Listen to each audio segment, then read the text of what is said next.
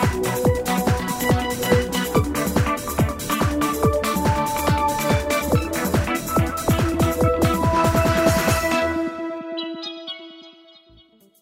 Fala pessoal do canal Tech News em podcast, tudo bem com vocês? Eu sou Adriano Ponte e você está ouvindo mais uma edição das nossas notícias diárias aqui no podcast, então seja bem-vindo, seja bem-vindo e vamos às notícias. O Google anunciou nesta sexta-feira que o Chrome terá restrições ao consumo de recursos por anúncios de publicidade.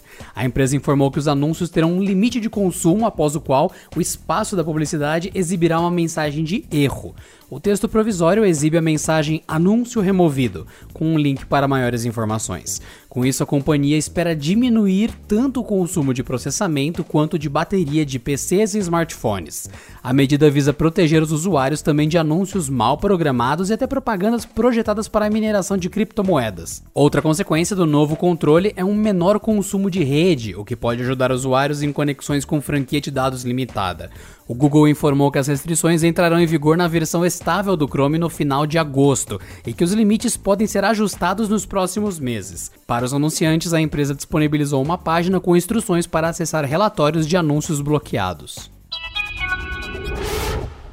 O Procon de São Paulo notificou a empresa representante pelo app TikTok, a ByteDance Brasil, solicitando explicações sobre supostas violações de regras sobre privacidade infantil, além de esclarecimentos sobre a conformidade do app à Lei Geral de Proteção de Dados. A notificação vem numa esteira de uma reclamação feita nos Estados Unidos, onde diversos grupos ativistas da infância e direitos digitais protocolaram uma reclamação formal junto à Comissão Federal de Comércio norte-americano. A alegação é que o TikTok violou uma lei local de proteção da privacidade infantil, além de compromissos firmados pela própria empresa. Em São Paulo, o Procon deu um prazo de 72 horas para a empresa se explicar sobre alguns dos pontos levantados no exterior, incluindo se permite que menores de idade se cadastrem na rede social sem o consentimento dos pais. O Canaltech entrou em contato com a assessoria do TikTok no Brasil para saber o posicionamento da empresa sobre o caso. No entanto, não tivemos resposta até a publicação desse podcast. Na última quinta-feira, o governo dos Estados Unidos estendeu por mais um ano a permanência da Huawei na lista proibida de empresas que não podem negociar com as companhias nos Estados Unidos. Agora, Donald Trump deu mais um passo para atacar a operação da fabricante chinesa. Nessa sexta, o Departamento de Comércio do país afirmou que vai iniciar um bloqueio no fornecimento global de chips para a Huawei, em uma medida que deve afetar diretamente a sua cadeia de produção.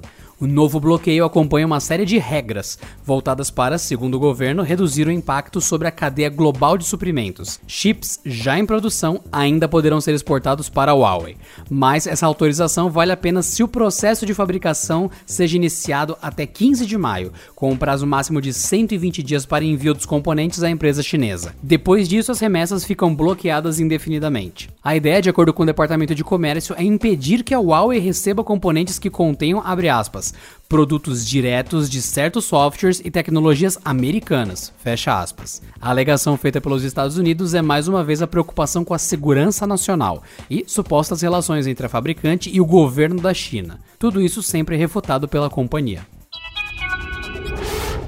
A resposta chinesa ao movimento dos Estados Unidos em bloquear o fornecimento de chips para a Huawei veio rápida. Já na sexta-feira, o governo do país asiático afirmou que vai incluir uma série de empresas americanas em uma lista de entidades não confiáveis. Dessa forma, elas passam a contar com escrutínios extras para importação, tarifas mais altas e maior aparato regulatório em suas operações no país. Entre as retaliações estaria uma suspensão na compra de aviões da Boeing por companhias aéreas chinesas. Serão iniciadas ainda investigações e aplicações de sanções sobre empresas de tecnologia como Apple, Cisco e Qualcomm.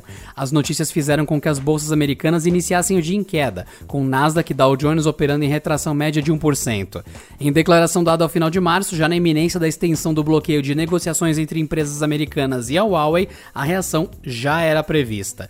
O diretor da fabricante, Eric Xu, afirmou que o governo chinês entraria na história e não permitiria que a companhia fosse dilacerada pelos Estados Unidos.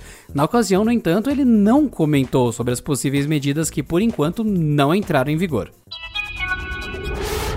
Pesquisadores da E7 descobriram um malware extremamente avançado, capaz de roubar dados e arquivos de dispositivos que fazem uso de sistemas de conexão AirGap. Esse padrão é muito comum em órgãos governamentais e de alto nível de confidencialidade. Isso porque ele não tem nenhum tipo de ligação com redes públicas de internet.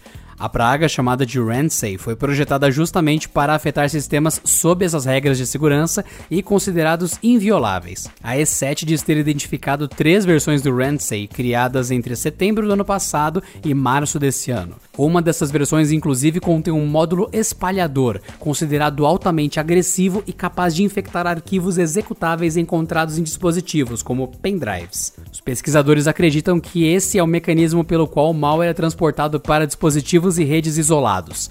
Depois de infectar uma máquina, o malware rouba arquivos Word, PDF e zip, juntamente com outras informações confidenciais, antes de esperar uma oportunidade de transportar os dados para fora do sistema fechado.